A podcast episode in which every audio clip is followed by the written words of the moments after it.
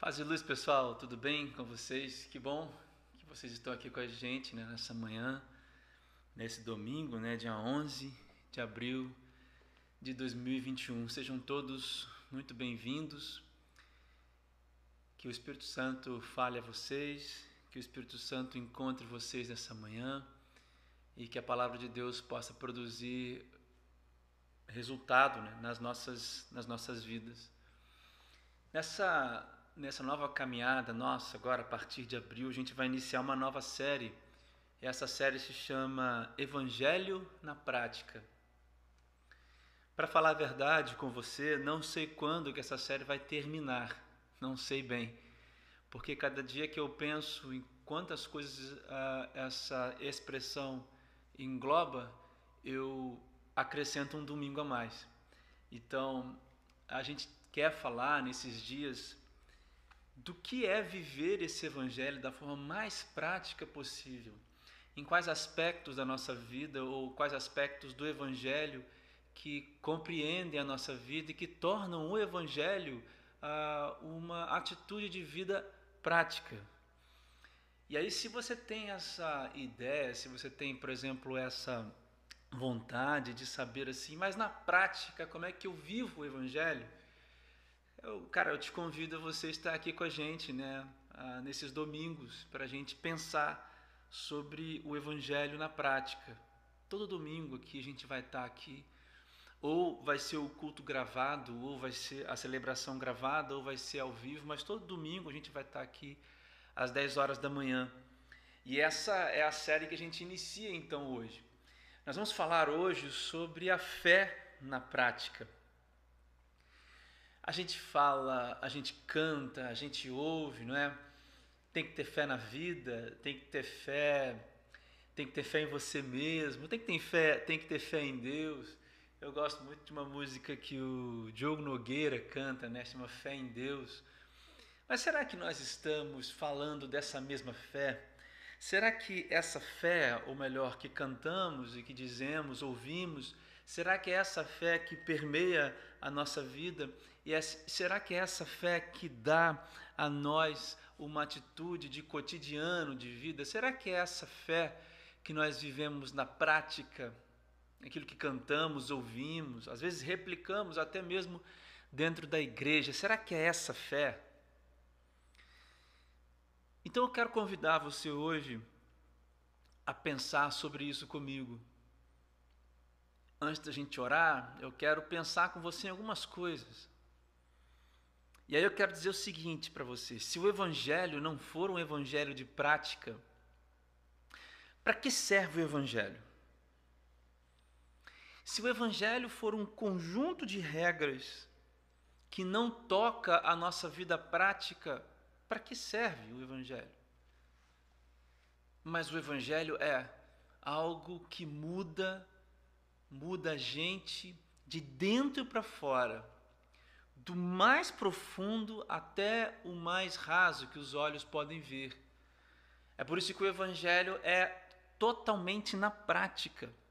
O Evangelho não é uma teoria longe daquilo que a gente pode viver na prática, em suas mais diversas maneiras de apresentação no amor ao próximo, na fé, na graça de Deus que nos encontra, no ser igreja, na comunhão na pregação do Evangelho, no, no ide por todo mundo e pregai o Evangelho.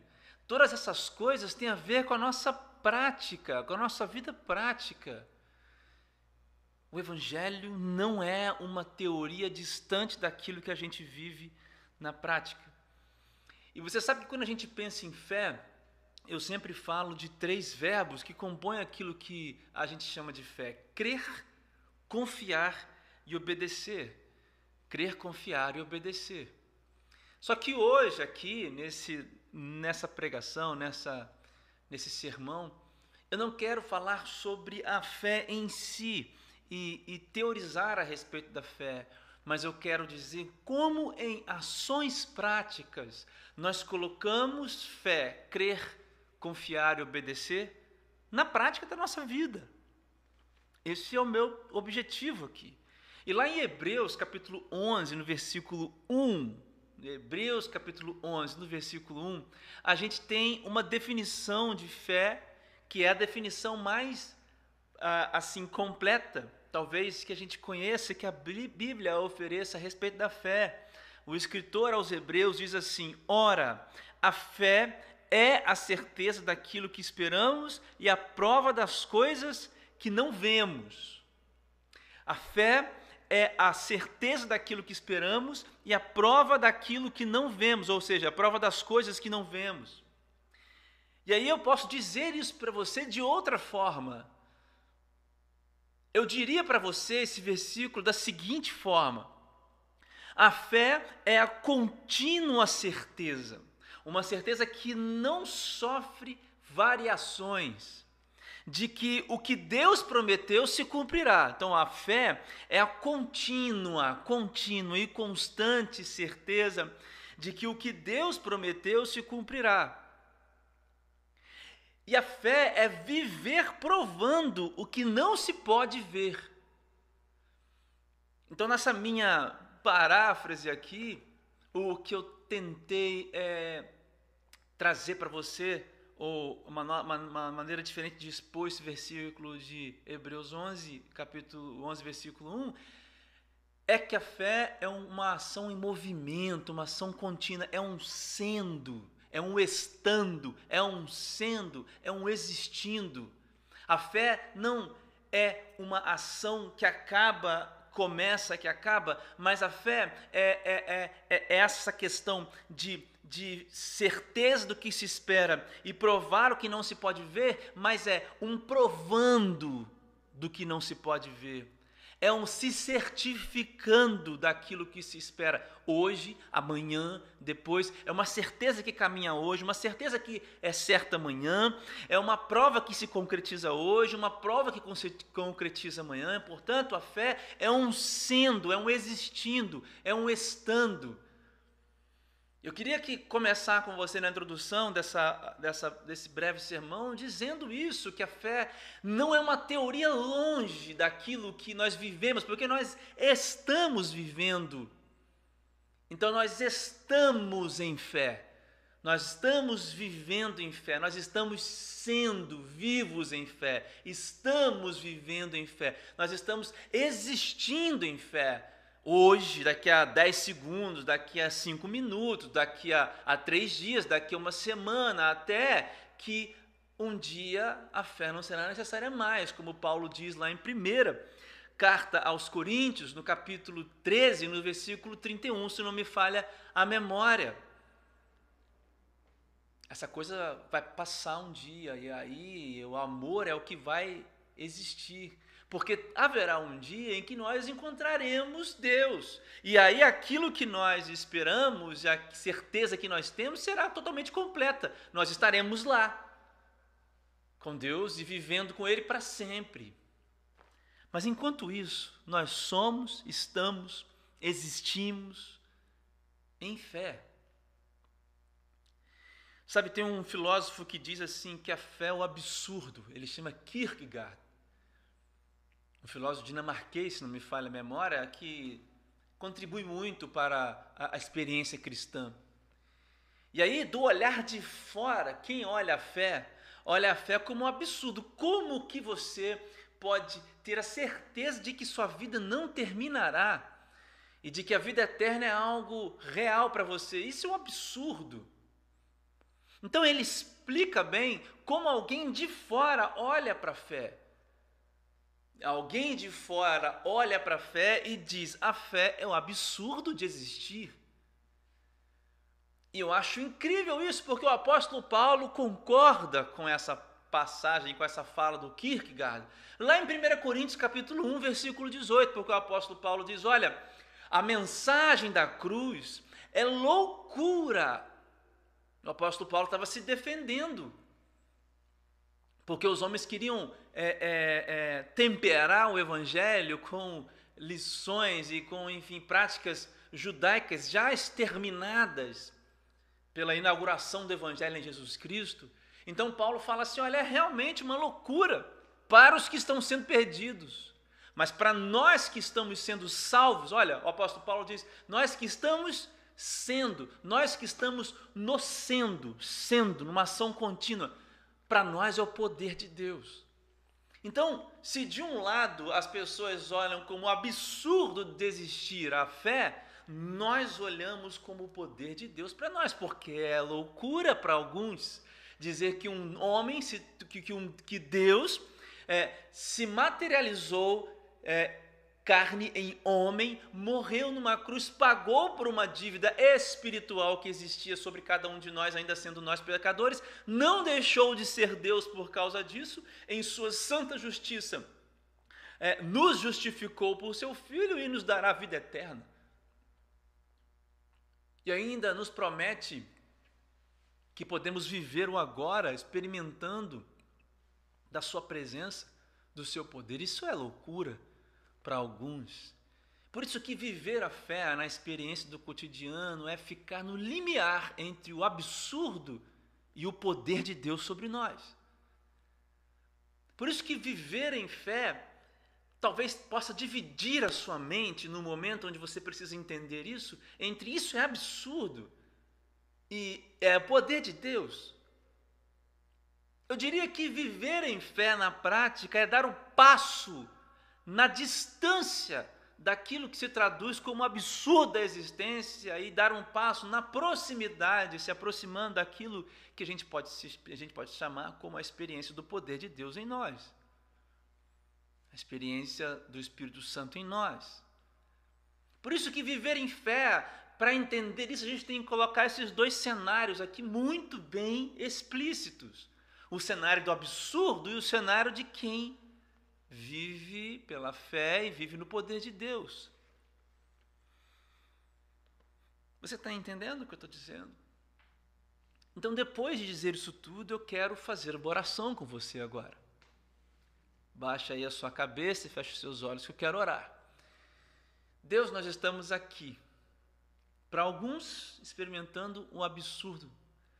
Mas para nós, sabemos que o Senhor está aqui, que o Teu Espírito Santo está aqui. Então hoje, ilumina as nossas mentes, abre os nossos corações, coloca as palavras da minha boca e abre espaços, ó Deus, em mentes e corações para que a Sua palavra possa causar hoje é, frutos, possa germinar, possa nascer uma árvore muito bem plantada, sólida, com raízes, que é o Evangelho, no coração de cada um aqui hoje. No nome de Jesus, Pai. Amém. Eu creio que na Bíblia nós temos um exemplo muito impressionante do que é viver em fé. Nós não temos só um. Lá no livro de Hebreus mesmo, no capítulo 11, nós temos a galeria da fé. Né? Ali ele cita vários heróis da fé. Noé, Abraão, Enoque, é, Daniel, José e, uns, e vários outros. Mas eu quero pegar um deles, eu quero falar de três momentos da vida de Abraão com você. Quero tomar um pouco do exemplo de Abraão. E eu quero ler com você, então, Gênesis capítulo 12. Vai aparecer para você aí, talvez, no versículo do capítulo 12, dos versículos 1 ao versículo 4. Nós vamos ler só o, o versículo 1, 2, 3 uh, e 4. Vamos lá? Gênesis capítulo 12. Então o Senhor disse a Abrão, e aqui Abraão ainda era Abrão, né? Saia da sua terra, do meio dos seus parentes e da sua casa e da casa do seu pai, e vá para a terra que eu lhe mostrarei. Farei de você um grande povo e o abençoarei. Tornarei famoso o seu nome. Você será uma bênção. Abençoarei os que o abençoarem, e amaldiçoarei os que o amaldiçoarem. E por meio de você, todos os povos da terra serão abençoados. Partiu Abraão, como lhe ordenara o Senhor, e Ló foi com ele. Abraão tinha 75 anos quando saiu de Arã.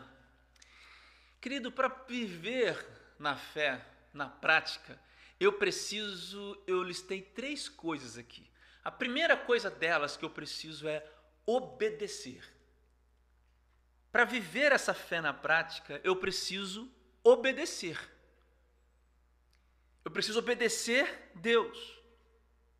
Isso é tão claro, isso é tão simples, isso é tão, isso é tão elementar que você vai dizer assim, cara, não tem nada diferente no que você está dizendo aí.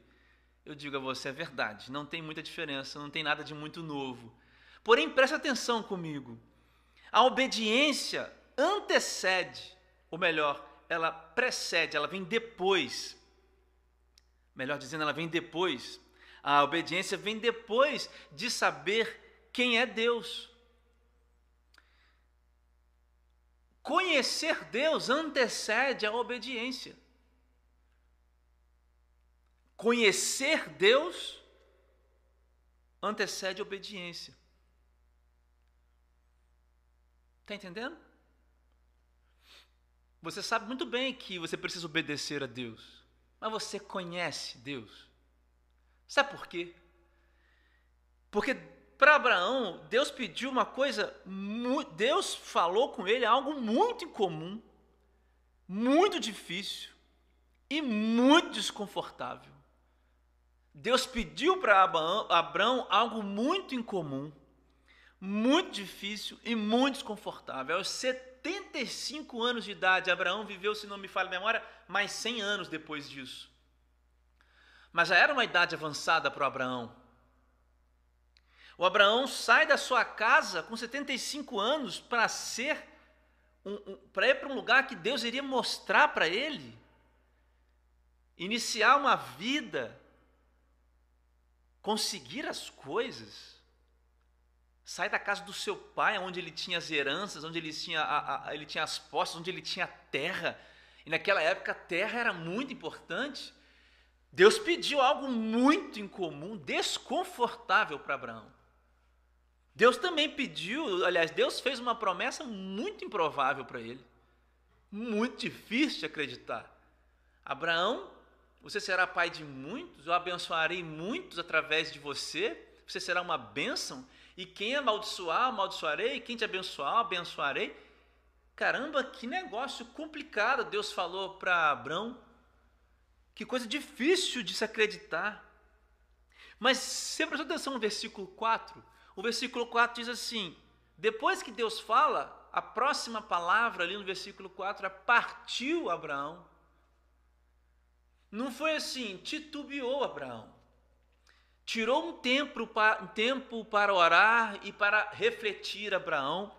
Passou-se dois anos refletindo, passaram-se dois anos refletindo sobre essa palavra Abraão. Não, a palavra é partiu Abraão.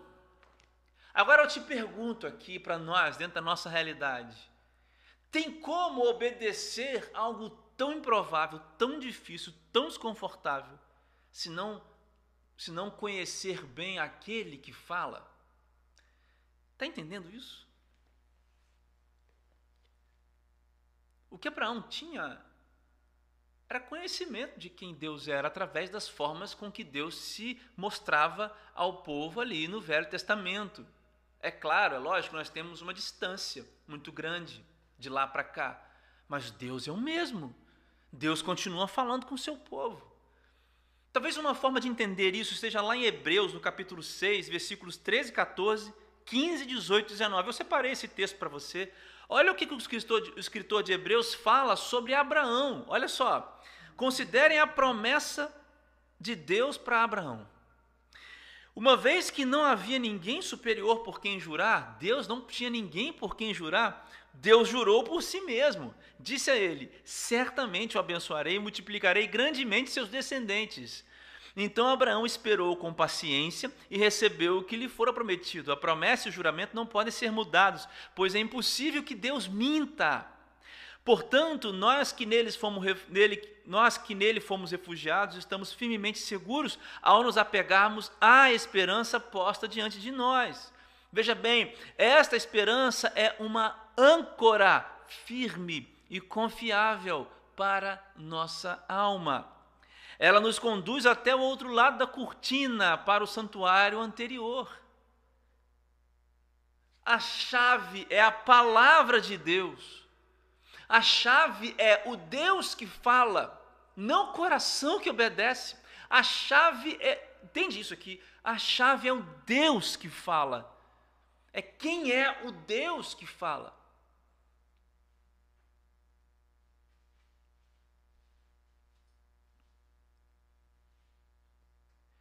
A chave é o Deus que fala e não é a, a, o, coração que, que obedece. Obrigado, Lohane. Voltamos aqui. A obediência, meu querido irmão, é consequência de quem conhece o Deus que fala. Obediência é consequência de se conhecer o Deus que fala. Abraão não obedeceu o seu pai terreno, o seu grande amigo que tinha lá na época. Deus, Abraão obedeceu Deus que falava com ele, o Deus que ele conhecia, quem era. Sem conhecer Deus, a fé se aproxima mais do absurdo do que de uma prática natural. Você está entendendo agora? Se você não conhece Deus, a fé, acreditar em coisas impossíveis que vão acontecer, sair em situações desconfortáveis sem conhecer a Deus, estas coisas se aproximam do absurdo. E aí, qual é a prática da fé? A prática do absurdo da forma negativa. Mas conhecendo a Deus, o absurdo transforma-se em poder de Deus, transforma-se em âncora. Porque foi Deus quem disse, mesmo sendo absurdo aos nossos olhos. Na prática da fé, você precisa conhecer a Deus para obedecer a Deus. Esse é o grande problema, eu acho, nosso hoje em dia. Porque conhecer a Deus demanda uma série de coisas, demanda relacionamento, que nós vamos falar daqui a pouco. Mas conhecer a Deus demanda saber quem Deus é. Deus é o que fala e que não mente, é o que promete e cumpre. Deus é o que não deixa seus filhos sozinhos nem, sozinhos, nem desamparados. Deus foi o que mirou em Jesus na cruz toda a sua fúria, toda a sua fúria, toda a sua ira, para que eu e você fôssemos justificados pelo Filho em sua bela e maravilhosa palavra, Deus promete e cumpre. Conhecer a Deus antecede obediência. A chave não é o coração que obedece em primeiro lugar, a chave é Deus é quem fala, Deus é quem manda, Deus é quem está comandando, direcionando a você. Por isso, e por conhecer ao Deus que fala, você obedece. Na prática da fé, cara, você precisa obedecer, e para obedecer você precisa conhecer a Deus. E para viver na prática da fé, eu preciso, em segundo lugar, me relacionar com Deus que fala. Uau! Me relacionar com Deus que fala. Gênesis capítulo 15, agora alguns anos depois, algum tempo depois, na mesma a mesma vida de Abraão, né? Eu vou ler um trecho um pouquinho grande. É Gênesis capítulo 1, dos versículos 1 ao 10. Fica comigo aqui, ó. Gênesis 15. Depois dessas coisas, o Senhor falou a Abraão numa visão: Não tenha medo, Abraão, eu sou o seu escudo, grande será a sua recompensa. Mas Abraão perguntou: Ó oh, soberano Senhor, que me darás se continuo sem filhos? E o herdeiro que possuo é Eliezer de Damasco. E acrescentou: Tu não me deste filho algum um servo da minha casa será meu herdeiro. Então o Senhor deu-lhe a seguinte resposta: Seu herdeiro não será esse. Um filho gerado por você mesmo será o seu herdeiro. Levando-o para fora, disse-lhe: Olhe para o céu, conte as estrelas, se é que pode contá-las. E prosseguiu: Assim será a sua descendência. Abraão creu no Senhor, e isso lhe foi acreditado como justiça. Disse-lhe ainda: Eu sou o Senhor, que o tirei de Ur dos caldeus, para dar-lhe esta terra como herança. Perguntou-lhe Abraão: Ó soberano Senhor, como posso saber que tomarei posse dela? Respondeu-lhe o Senhor: Traga-me uma novilha, uma cabra e um carneiro todos com três anos de vida, e também uma rolinha e um pombinho. Abraão trouxe esses animais, cortou-os no meio ah, e colocou cada metade em frente à outra, e as aves, porém, ele não cortou. Gênesis capítulo 15, versículos de 1 a 10. Aqui a gente vê o Abrão preocupado. Depois que Deus vem falando com ele, ele fala: Mas Deus, eu não tenho filhos. Deixa eu te contar uma coisa aqui. Você já percebeu aqui qual foi a demanda de Abraão? De, Abraão queria ter o quê? Um herdeiro. Agora, será que Abraão estava sendo. Abraão estava numa fase ruim? Não, não. Abraão vinha de vitórias contra reis, Abraão vinha de conquistas. E de certo modo, Abraão não tinha muito com o que se preocupar. E nem do que uh, uh, exteriormente, do que ficar demandando a Deus. Mas existia uma coisa no coração de Abraão: ele queria um filho. E Deus não repreende Abraão por querer um filho. Mas Deus conhece o coração de Abraão. Querido, no relacionamento com Deus, nós acabamos entendendo que Deus conhece o nosso coração.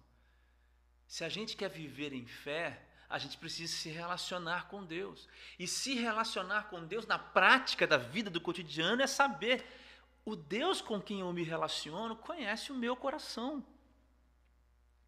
O que faltava para Abraão era um filho, ele queria um filho, ele tinha alguém, porque naquela época era normal que as pessoas ah, adotassem né, outros para serem herdeiros. Mas Abraão queria um filho dele, já em idade avançada, ele queria um filho. O interessante é que Deus conhecia o coração de Abraão e Deus não disse: Não te darei um filho, servo mau. Mas Deus disse: Você terá um filho.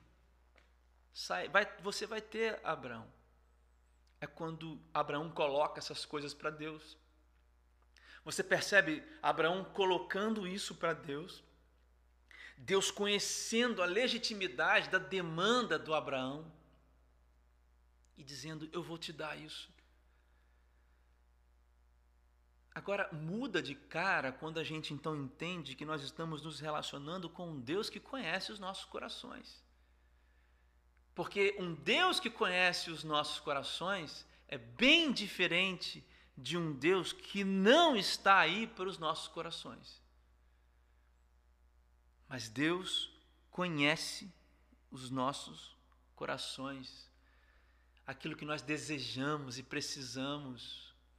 Não é um Deus alheio àquilo que nos faz falta, aquilo que corrói, aquilo que come o nosso coração que assalta a nossa alegria, que destila em nós medo.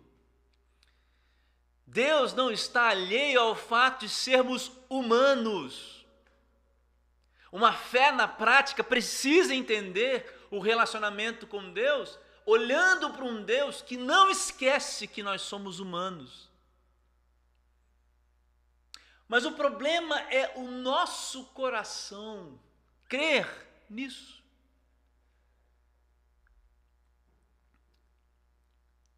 Nesse trecho de Gênesis 15, a gente pode ver também que o, o, o, o Abraão ele não parava de, de movimentar-se. Por, se por outro lado Deus conhecia as demandas de Abraão, o Abraão não parava de andar e de se movimentar, porque as demandas do coração do Abraão eram verdadeiras e sinceras. Porque muitas vezes, na prática da fé, na vida real, as demandas são reais, são verdadeiras, são legítimas, mas o fato de Deus não nos, não nos as conceder naquele momento, naquela hora, nos paralisa e nós culpamos a Deus e deixamos de andar em poder de Deus e passamos para o lado do absurdo. Passamos para o lado do absurdo completo. Deus não é capaz de fazer, Deus não fará, não preciso me movimentar, Deus não está comigo, Deus não ouve, tudo isso é produto da minha cabeça, é produto da minha mente. Deus não vai me levar a lugar nenhum. Deus não fará nada na minha vida. Porque você para de se movimentar. Entre o capítulo 12 e o capítulo 15, eu pesquisei bastante. Eu não sei quantos anos se passaram do capítulo 12 de Gênesis ao capítulo 15, mas se passaram anos. Não é o mesmo Abraão que ouve, sai da sua casa e obedece. Não é esse mesmo Abraão lá do capítulo 15. Já passaram-se anos e Abraão continuava obedecendo.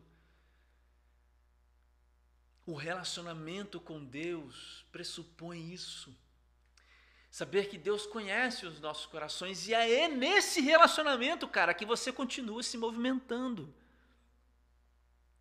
Sabe por quê? Porque é nesse relacionamento sincero que nós somos transformados. Eu quero te chamar a atenção para o versículo 5 e 6 do capítulo 15 que diz: levando para fora. Então, depois que Abraão abre o coração para Deus, e Deus, tudo bem, Abraão, eu vou te dar.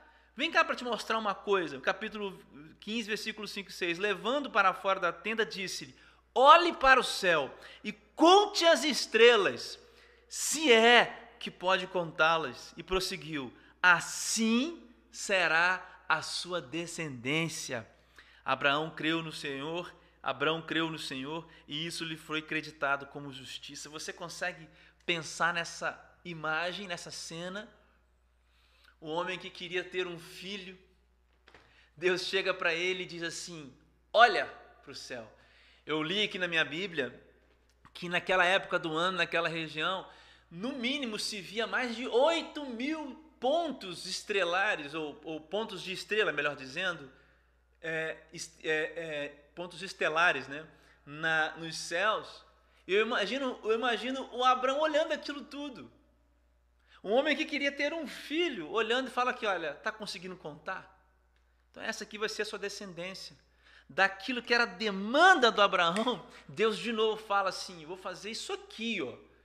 De novo, Deus entrega para Abraão algo impossível, algo difícil de se acreditar. Ó, o limite entre o absurdo e o poder de Deus. O Abraão é transformado, sabe por quê? Porque o versículo 6 garante isso para a gente. Abraão creu no Senhor Sabe, meu irmão, eu penso que Abraão creu no Senhor porque Abraão era transformado por Deus nas experiências de relacionamento que ele tinha com Deus. Não porque ele ouvia falar de Deus, mas porque ele era transformado por Deus nas experiências que ele tinha de relacionamento com Deus. A fé de Abraão era uma fé pessoal. Não era uma fé do coletivo porque se você não tem um relacionamento com Deus, a sua fé é uma fé institucionalizada. É a fé da igreja, é a fé do seu pastor, é a fé da sua família, é a fé do seu pai, é a fé dos seus irmãos, é a fé do seu namorado ou namorada, do seu marido, esposa, filho, mas não é a sua fé pessoal, porque o relacionamento com Deus ele é pessoal e você é transformado tanto que você pode ser capaz porque é Deus quem faz isso, não é mérito seu nem meu. Você é capaz de ser como Abraão, e você e eu, e o fulano, e o ciclano, João, José e Maria, creu no Senhor. Porque nesse relacionamento somos transformados. Mas se não há relacionamento, sua fé é uma fé institucionalizada. É uma fé, é, é, é uma fé inorgânica. É uma fé mecânica. É uma fé terceirizada. Você está entendendo? É uma fé, até às vezes, muito mercadológica. É uma fé que, que obedece os padrões do capitalismo de hoje em dia, onde você precisa dar, dar, dar para receber. E se Deus também não te der, você, Ele também não recebe a, a, a sua fé. É, um, é, uma fé baseada nas, nas meritocracias das estruturas que compõem essa sociedade caída, mas Deus não é assim. A fé é pessoal, a experiência com Deus ela é pessoal, ela é transformadora e ela é pessoal, ela não é transferível para ninguém. E é isso aqui, esse texto de Abraão, aliás, é, esse texto aqui de Gênesis 15 é repetido aqui no Novo Testamento por Paulo em Romanos no capítulo 4, em Gálatas no versículo 3, no capítulo 3, no versículo 29, muitos e lá em Hebreus de novo. Porque Abraão creu, Abraão creu, lhe foi acreditado justiça. Agora Abraão creu, porque ele tinha relacionamento com Deus.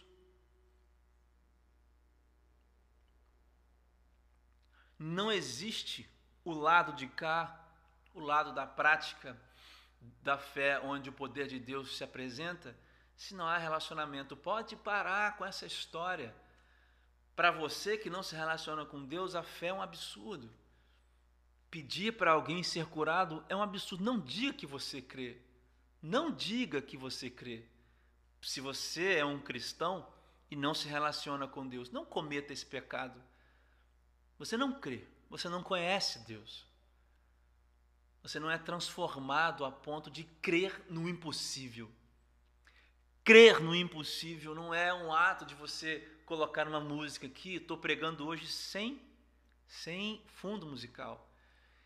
O crer não é ser manipulado pelos sons, pela palavra de quem fala. O crer está no silêncio da voz de Deus, nas marcas dos joelhos em que você está numa situação X e Deus fala, olha, vai ser Y, completamente diferente, e você já vive aquilo ainda estando aqui. Isso é crer, mas isso está disposto, e isso é realizado por quem tem relacionamento com Deus. E por fim, para viver a fé na prática, eu preciso estar disposto a entregar tudo. E agora a gente vai para Gênesis 22, talvez uma das passagens mais clássicas que a gente tem aqui do, do Abraão. Gênesis 22, dos versículos 1 a 3. Olha só o que, que diz aqui. Gênesis 22, de 1 a 3. Passado algum tempo, Deus, pois, já aí era Abraão, tá? É, não tenho tempo para explicar a mudança de nome do Abraão, mas pensa, é a mesma pessoa. Passado a questão aqui foi uma uma aliança que Deus fez com Abraão. Mas passado algum tempo, Deus pôs a Abra, Abraão à prova, dizendo-lhe: Abraão, ele respondeu: Eis-me aqui.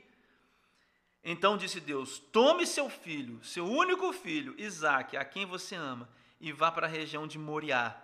Sacrifique-o ali como holocausto, num dos montes que lhe indicarei. Na manhã seguinte, Abraão levantou-se e preparou o seu jumento. Você sabe que Abraão, lá no capítulo 15, ele pediu um filho a Deus, não é isso? Então, acontece algumas coisas, a gente está dando um salto na história, e aí a Sara fica grávida do Abraão, e aí aos 100 anos de idade eles são pais. Passaram-se 25 anos desde que Abraão ouve aquele chamado lá de Gênesis 12 para Gênesis 22. Passaram-se 25 anos para Abraão começar a ver aquelas estrelas do céu, porque ele tinha visto o seu filho. E aí, depois de Abraão, já com 100 anos, não foi Abraão com 100 anos, algum tempo, alguns anos depois, Isaac já menino, porque Isaac já tinha capacidade de andar, carregar as coisas, então talvez uma década, talvez a Bíblia não é clara, mas Isaac já era um rapazinho.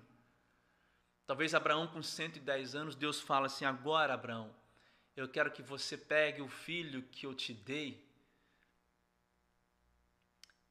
e você leve para o monte e sacrifique. Abraão, eu quero que o milagre que eu fiz, eu quero que você desfaça. Abraão, eu quero que você desfaça o milagre que eu fiz. Vai lá, mate seu filho.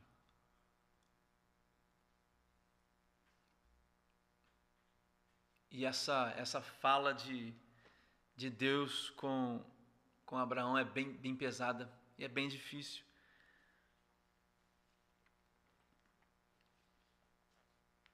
Aí, no versículo 12 do mesmo capítulo 22 de Abraão, de Gênesis, a gente vê Deus falando com Abraão o seguinte: um anjo desce e fala com Abraão. Abraão sobe. Veja bem, na manhã seguinte, Abraão não espera um dia, não espera dois dias, não espera três dias, não espera um mês, não fica pensando, não, Senhor, não, não, não, não, não, não. a palavra é bem clara, olha. Na manhã seguinte, no versículo 3, Abraão vai imediatamente na manhã seguinte. Eu creio que ele não foi na hora porque precisava preparar os gravetos e não sei o que lá, chamar os ajudantes que foram com ele, falar com o filho que ia. Então ele preparou o pessoal, na manhã seguinte ele saiu. Ele não espera nada. Que, que, que exemplo de fé. E aí vai caminhando Abraão. Chega lá em cima do morro, você sabe a história. Botou Isaac, pai, mas quem que vai ser o cabrito que nós vamos matar, pai? Meu filho, Deus proverá, Deus proverá, Deus proverá. Abraão vai falando isso. Alguns dizem que Abraão já sabia que Deus não ia hum, hum, sacrificar, não pedir Isaac de sacrifício. Eu, eu, eu, creio que essa passagem é um pouco complicada, é um pouco difícil de dizer isso, porque Abraão ele tem uma atitude de quem vai sacrificar. Eu acho que Abraão confiava em Deus, não nas coisas que Deus fez, mas em Deus, porque ele conhecia Deus. E aí então ele chega para sacrificar o Isaac, levanta a faca e na, o punhal, na hora de, de, de, de furar o, o Isaac, matar o Isaac, parece um anjo. Abraão, Abraão, calma aí, Versículo 12: Não toque no rapaz, disse o anjo, não lhe faça nada. Parece que o anjo estava assim, cara. O, o Abraão, o Abraão é, é doidão mesmo, ele vai lá, ele é brabo. Não toque no rapaz, disse o anjo, não lhe faça nada. Agora sei que você teme a Deus, porque não me negou seu filho, seu único filho. Abraão, Abraão não sabia que Deus ia interromper. Porque senão isso aqui que o anjo disse não vale. Abraão não negou, Abraão entregou seu filho. Agora eu quero chamar sua atenção para uma coisa. Por que é que Deus prova a gente? Porque abrir mão das coisas que Deus pede é provar se vivemos a fé na prática ou não. Está entendendo?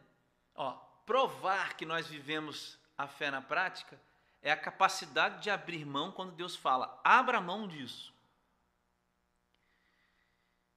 É uma das faces de provar para nós mesmos e para Deus que nós vivemos a fé na prática. Porque caminhar de um lugar para receber alguma coisa é muito difícil também, que é o que Abraão fez. Me parece que é uma moeda de dois lados: caminhar para receber e caminhar para entregar. Nessas duas primeiras lições que nós vimos, nós vimos Abraão num, sendo, num existindo, num, num estando, num, numa prática de vida, num caminho de vida para receber alguma coisa de Deus, uma promessa de Deus. Mas nesse momento agora nós vemos Abraão existindo, caminhando, vivendo numa prática para entregar alguma coisa a Deus. Então, entregar as coisas, caminhar para receber e caminhar para entregar coisas no altar de Deus é uma prova se vivemos uma fé na prática ou não. A questão é que caminhar para entregar é mais difícil do que caminhar para receber. Por mais espetaculosa, assim, espetacular que seja a promessa que Deus tem para a sua vida, caminhar na direção de entregar alguma coisa, de abrir mão de alguma coisa, é mais difícil do que caminhar no desconforto do caminho para receber algo grande. Se você conhece o Deus que prometeu, se você tem relacionamento com Ele, ainda assim é mais difícil caminhar para entregar do que caminhar para receber. Agora, interessante é que nessas entregas é sempre Deus quem pede. Para mim, para você, para o outro, para o outro. É Deus quem pede as entregas. É Deus quem fala: deixe isso pelo caminho. Largue aquilo. Abra mão disso. E é sempre escolha difícil, é sempre processo doloroso. Eu não creio que eu e você sejamos capazes de viver aquela fé de Abraão. Sinceramente, eu não tenho essa utopia. Eu quero ter a fé de Abraão, mas essa fé aqui do caminho de entregar o próprio filho, eu confesso para vocês, meus irmãos, que se fosse meu filho, eu demoraria um, dois, três, quatro, cinco anos para cumprir isso aqui que Deus falou. Eu confesso para você aqui. Mas é por que então que Deus prova? Por que, que Deus prova? Por que, que Deus manda para nós essas provas? É porque Deus é um Deus mau? Porque Deus é mau? Porque Deus é ruim? De fato, o que Abraão sabia era que se Deus matasse Isaac, Deus daria outro filho. O que Abraão sabia era que Isaac não era dele, Isaac era de Deus.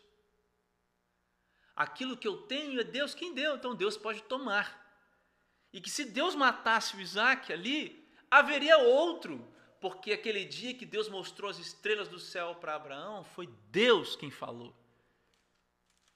Esse é o ponto. Mas por que, que Deus prova? Eu acho que Tiago, capítulo 2, versículos 21 e 23, tem uma resposta para a gente. Olha o que, que lá está escrito a respeito de Abraão. Não foi Abraão, nosso antepassado, justificado por obras, quando ofereceu seu filho Isaque sobre o altar?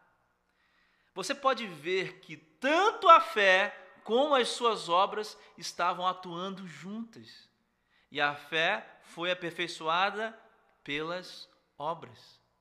Cumpriu-se assim a escritura que diz: Abraão creu em Deus e isso lhe foi acreditado como justiça e ele foi chamado amigo de Deus. Deus pede a gente, Deus prova a gente, porque a fé ela é aperfeiçoada em obras. O que o Tiago está dizendo lá não é que as obras salvam, mas é que uma vez transformados por Deus, obras acompanham essa fé, testificando a fé que você tem. A fé de Abraão, portanto, foi uma fé testificada em obras. Cada passo que ele dá daquela montanha subindo para oferecer Isaac cada graveto que ele foi enrolando e dando para Isaac carregar sobre as costas, naquele momento, lá no meio do mato, cortando os gravetos, aquilo eram obras testificando a fé de Abraão. E se você tem uma fé na prática, você precisa de fé é, precisa de obras que testifiquem essa fé. E é por isso que Deus prova você, para que obras testifiquem comprovem a sua fé, porque não existe fé que re, não resulte em obras.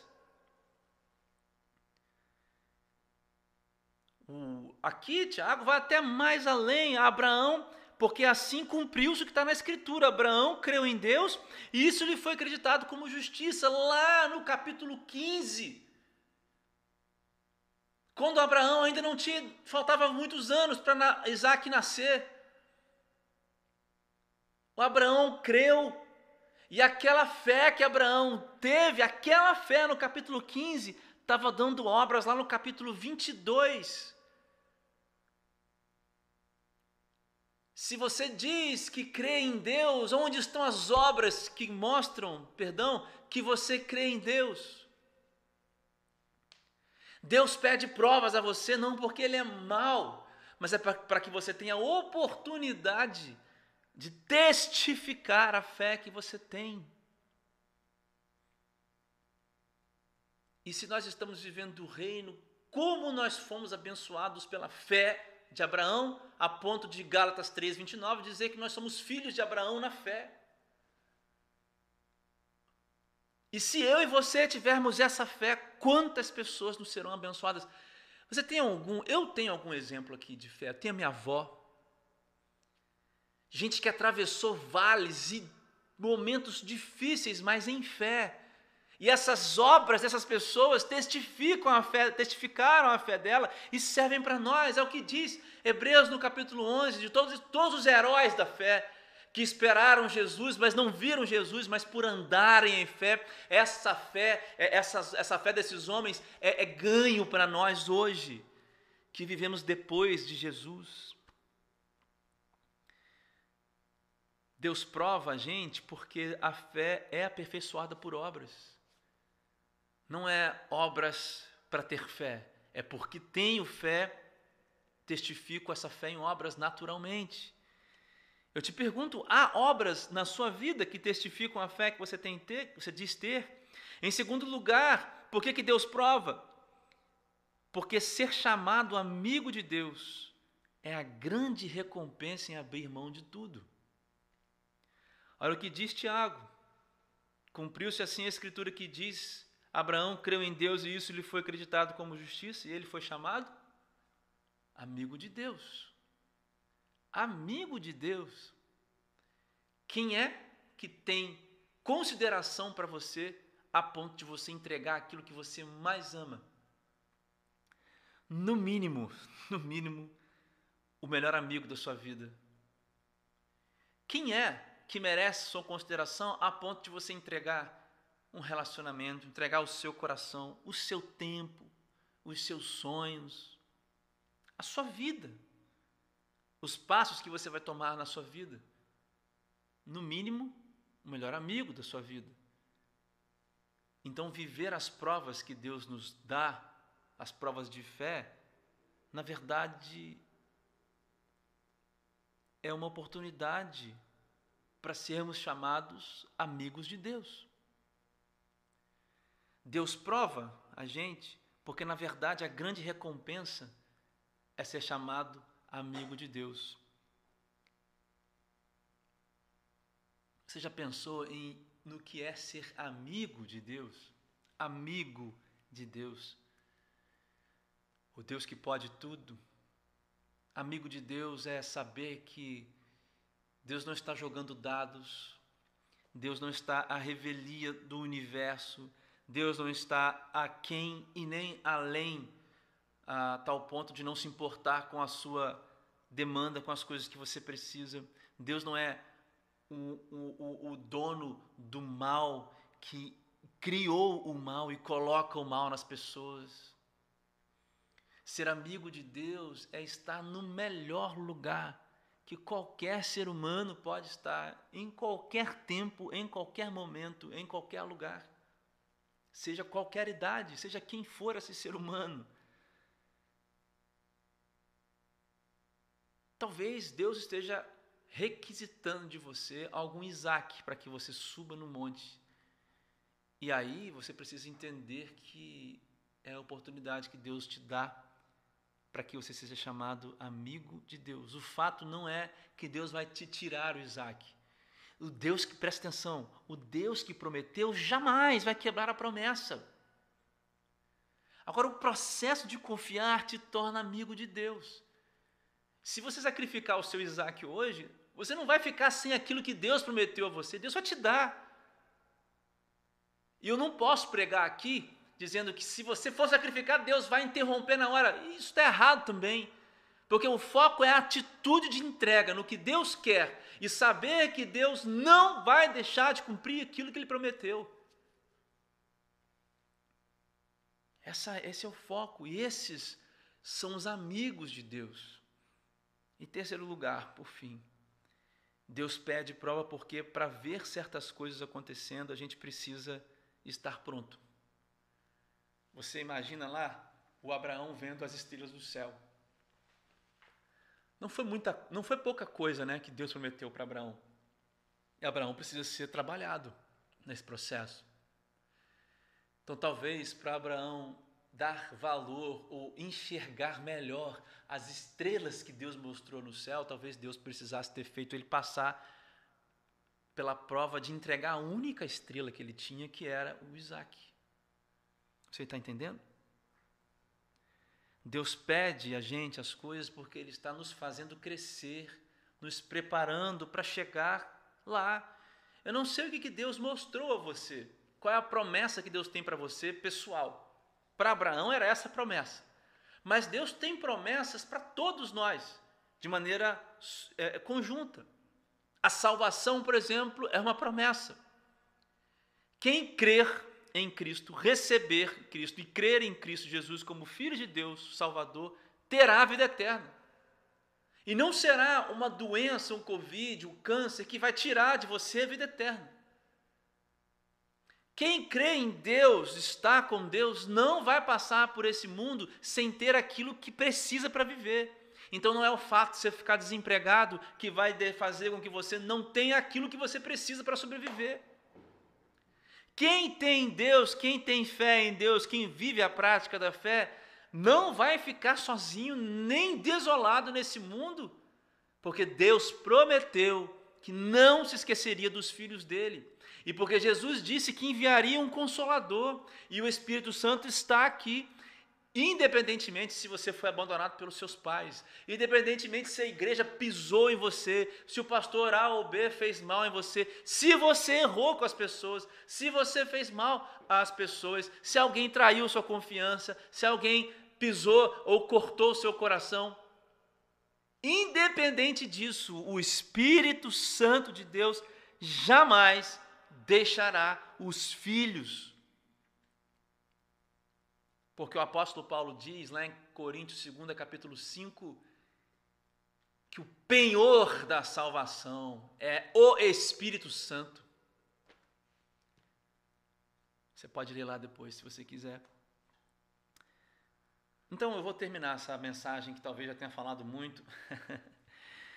é, quero chamar a Talita aqui para já ir chegando aqui de uma vez, é, já colocando o, o o violão que a gente vai tocar uma música. Pode, pode dar aqui, tocar aqui perto. Eu quero aplicar, não precisa não, Thalita. Eu vou aplicar essa mensagem aqui hoje com você, fazendo a seguinte pergunta: Você conhece o Deus que tem te pedido as coisas improváveis e impossíveis? Você conhece esse Deus? E me relacionar com um Deus que fala significa você passa tempo com Deus. Você passa tempo com Deus, você ouve a Deus e fala com Ele. Deus tem te transformado, ou você mudou tanto que você é, já se afastou dele. Ou por ter se afastado dele, você já é tão diferente. O que, que mudou você? o seu afastamento de Deus ou a sua constante presença com Ele lá, ou a presença dele com você e o seu relacionamento com Ele, o que, que tem te mudado? Estar longe ou estar perto de Deus? Você está disposto a abrir mão de tudo? Está disposto a subir no monte, cara? Tirar a faca e sacrificar o Isaac que Deus está te pedindo? Sem saber se vai aparecer um anjo ou não? Simplesmente porque Deus não mente naquilo que Ele promete?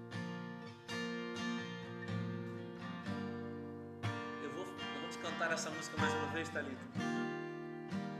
Enquanto isso, eu vou te dar um tempo para você orar e falar com Deus. Pai, nessa hora coloco diante do Senhor todos esses, Pai, que querem passar a viver uma vida prática, a uma fé na prática, Senhor Deus, contigo.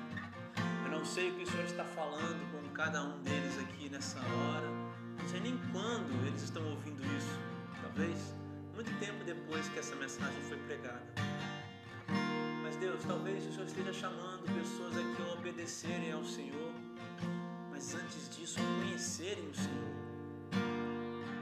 Talvez o Senhor esteja chamando pessoas aqui a confirmar e afirmar o relacionamento, porque o Senhor quer as transformar nesse relacionamento. Ou talvez, Pai, exista aqui agora pessoas que precisam subir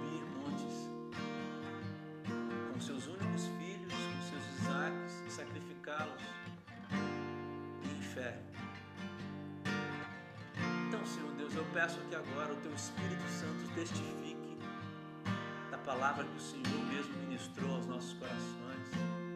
Que o Senhor, Pai, tenha misericórdia de cada um de nós. Que o Senhor, Deus, nos dê força. Que o Senhor, ó Pai, enche o nosso coração de coragem, Pai. Que o Senhor enche o nosso coração da mais pura perfeita coragem e que isso encha, Deus, também as nossas mentes da realidade de quem você é, Deus, de sabermos quem está conosco, de que é o Senhor quem promete e que as suas palavras são âncoras, que as suas promessas são como âncoras, nas quais nós podemos nos deleitar, nós podemos esperar, nós podemos simplesmente aguardar e esperar com fé sei quantos sonhos, ó Pai, serão restaurados hoje. Não sei se o Senhor vai chamar alguém para fora da tenda e mostrar as estrelas dos céus. Mas faz a tua obra nessa hora, Pai, nos corações, no nome de Jesus. Pela fé. Posso clamar. Pela fé, posso enxergar.